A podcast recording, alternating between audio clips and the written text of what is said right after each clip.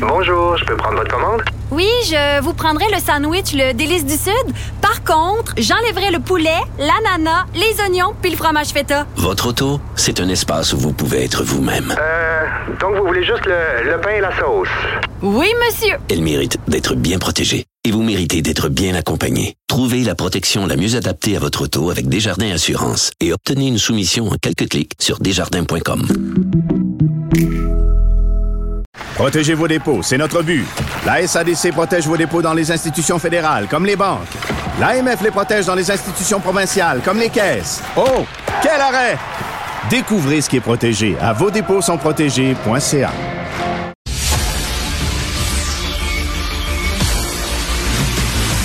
Jean-François Lisée. On va juste dire qu'on est d'accord. Thomas Mulcair. Je te donne 100 raison. La rencontre. C'est vraiment une gaffe majeure. Tu viens de changer de position. Ce qui est bon pour Pitou est bon pour Minou. La rencontre. Lisée. Mulcair. Jean-François, une question que tout le monde se pose. Où est Simon Jolin Barrette?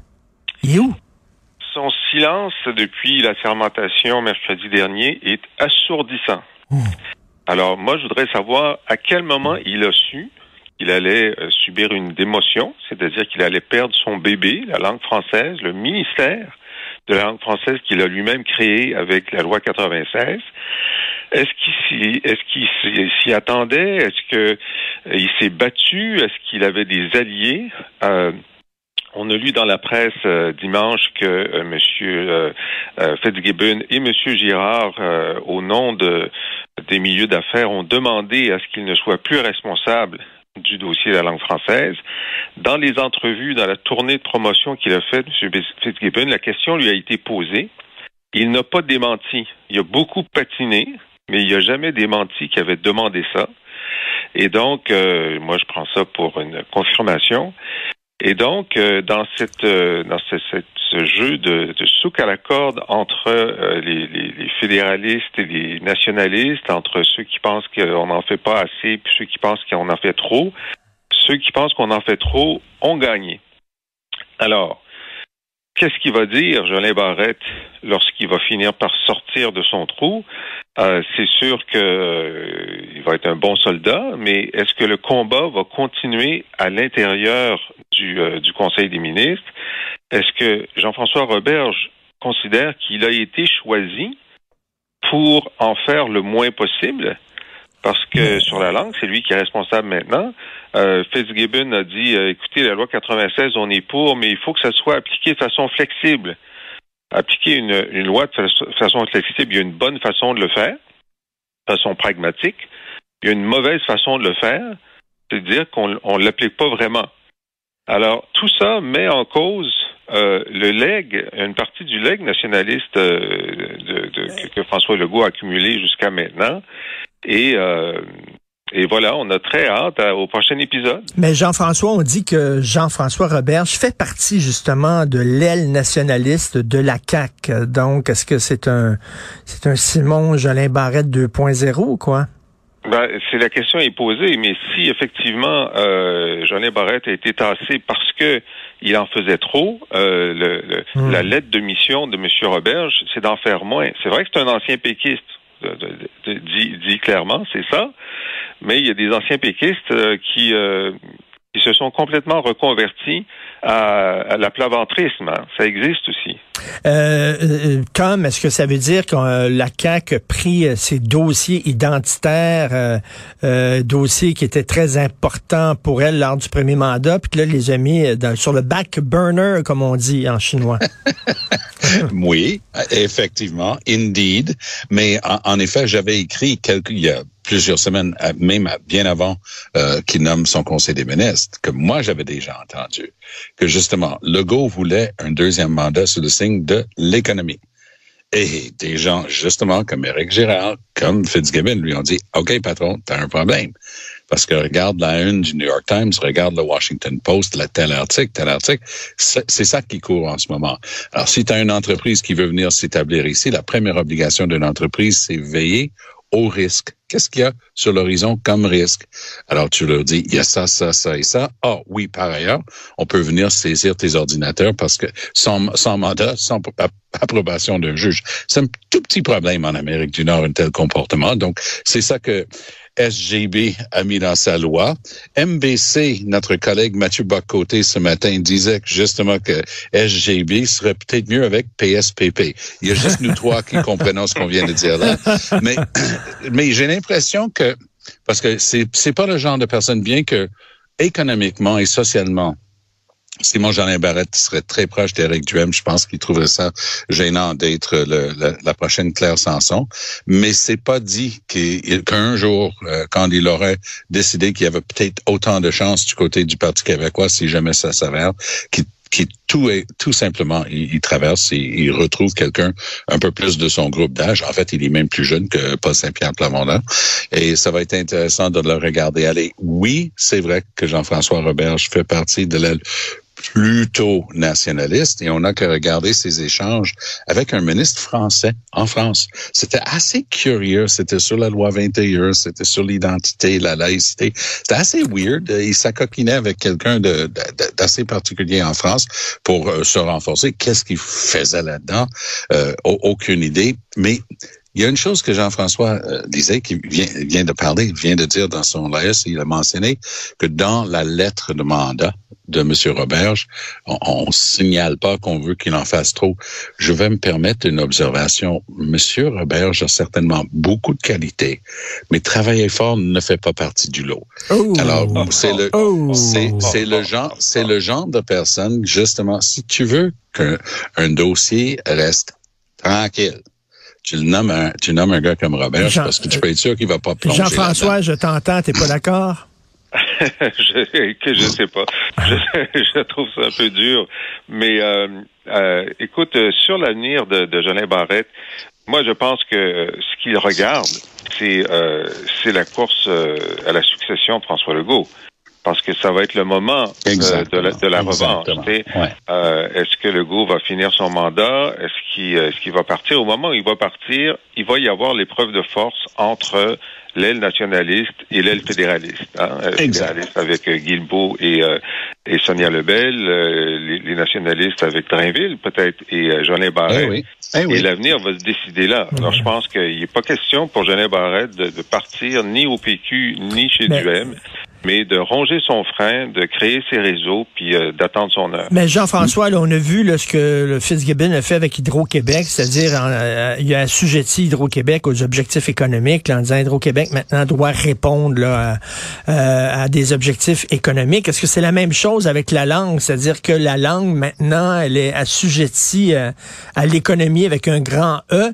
Euh, et euh, maintenant, l'important, c'est euh, de faire venir des, je sais pas, des immigrants qui parlent français pour pouvoir aider l'économie. Tu sais, est-ce que est-ce que c'est l'économie qui prime maintenant sur les dossiers identitaires, sur l'immigration, sur la langue et tout ça? C'est vraiment l'impression qu'on a. Et puis là, on va voir quels gestes seront parce que tu sais il y, a, quand même un grand paradoxe dans, dans son discours à la sermentation. Euh, M. Legault a dit euh, il faut arrêter le déclin du français, c'est, c'est pas négociable. Bon, alors qu'est-ce que tu vas faire? parce que c'est clair que le déclin continue malgré la loi 96. Alors donc, soit c'est, comme disait M. Parizeau, des paroles verbales et il n'y aura aucun impact, euh, soit il va finir par se passer quelque chose. Mais en tout cas, pour l'instant, on est dans l'expectative, puis effectivement, ça commence mal. Euh, pour parler des, gens d'affaires, tu sais, il y avait cette coalition là d'une cinquantaine de, euh, gens d'affaires qui ont demandé plus de flexibilité justement sur la loi 96, en disant euh, comment eux c'était très très important le français pour eux, mais ça nuisait aux affaires. Puis là, les collègues du journal de Montréal sont allés voir que la moitié de ces gens-là sur leur site internet, il y avait juste de l'anglais. Euh, et, dans plusieurs cas, ils, ils réussissaient pas à parler à quelqu'un qui leur parlait français au téléphone. Alors, tu sais, euh, il y a quand même euh, il y a quand hmm. même des doutes sur la réelle, le réel engagement pour le français des entreprises qui se plaignent que la loi 96 est trop dure. Euh, Tom, euh, Radio-Canada a sorti qu'il y a des dissensions au sein du Parti conservateur du Québec. Euh, il va y avoir une rencontre des, des militants et des candidats qui sont vraiment pas contents de la performance d'Éric Duhem. Quelle ingratitude quand même de la part de ces gens-là. Il y a quand même 13 des gens qui ont voté pour ce parti-là quand même. Oui, mais ayant bu le Kool-Aid, ils étaient persuadés que commençant à 15 ils allaient finir à 45 avec des limousines. il y a une belle expression en anglais, on dit losing it in the lights. Tu sais, tout d'un coup, tu es aveuglé. Il y a tellement il y a de la lumière sur toi et tu commences à y croire. Non, un instant, là, Éric Duhem a réussi une prouesse politique. Il est parti de la moitié de 1% qui était le top que les conservateurs avaient eu euh, au cours du dernier siècle, et il a amené ça à 13% ça aurait pu être 15 mais dans les dernières semaines, Legault a tellement frappé le tambour identitaire en voyant des trucs comme Jean Boulet et Jean, passe, qu'il y a un quelques pourcentage qui ont dit on peut rester avec Legault, il est pas si pire après tout. Mais euh, Eric Duhem, même si je le considère un peu chialeux, parce qu'il il dit que s'il n'a pas ce qu'il veut, il oh, fait attention avec toutes ces gangs qu'ils vont faire. Eh, regarde, il a perdu, il a perdu. Le système est à changer. Moi, je suis le premier à dire que le système a changé, mais le système, c'est ça. T'as pas gagné. Tu, n'as pas de siège, tu n'as pas de prérogative, mais crois-le ou non, en notre système, même tel qu'il est, il va avoir des millions avec un S de dollars au cours des quatre prochaines années. Ah, il peut aller se louer des bureaux et s'embaucher du staff, puis euh, s'amuser gaiement. Euh, ça montre que certains militants, certains candidats du Parti conservateur du Québec sont un peu irréalistes, ne comprennent pas comment le système fonctionne parce que c'était un parti, personne parlait de ce parti-là, il apparaissait absolument pas sur le radar. Éric Duhem l'a amené quand même à 13% des votes. Euh, au lieu de le critiquer, il devrait l'applaudir. Ben oui. Oui, ben, évidemment, ben il y a des il y a du mécontentement dans le système. Euh, je dirais à la fin, ils ont travaillé fort, ils ont pensé avoir, euh, je sais pas, 5, 10 députés, ils en ont zéro. Euh, puis là, ils se plaignent pas tellement de, de Duhem, mais de son entourage. Ça, c'est une bonne façon. Quand tu veux pas vraiment qu'il chef, tu dis c'est la classique. La classique. J'ai déjà été conseiller, j'étais très critiqué.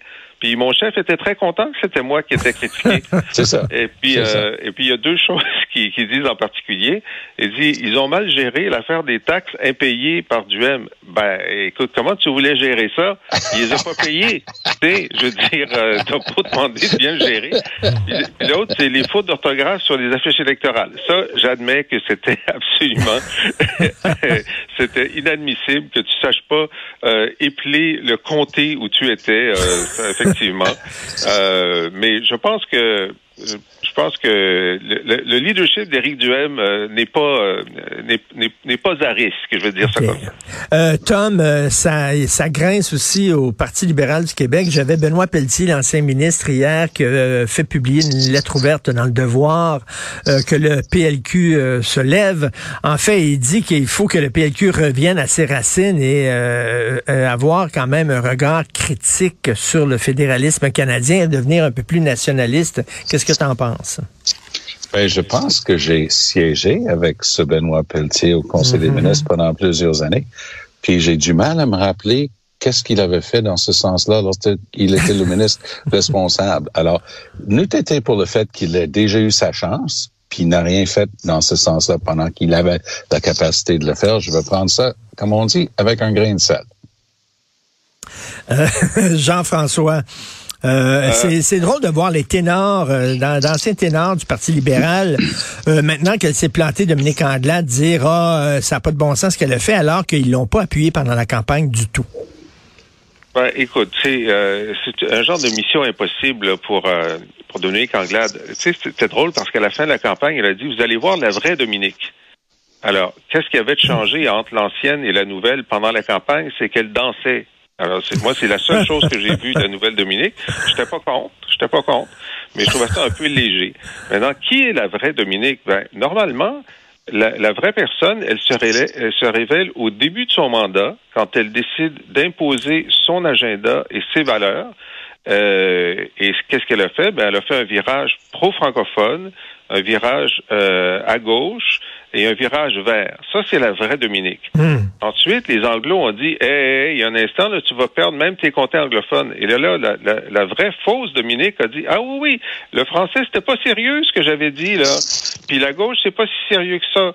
Fait que moi, je pense qu'elle est, elle est simplement complètement euh, otage de son électorat euh, et que si Benoît Pelletier était là à sa place, ce serait pire.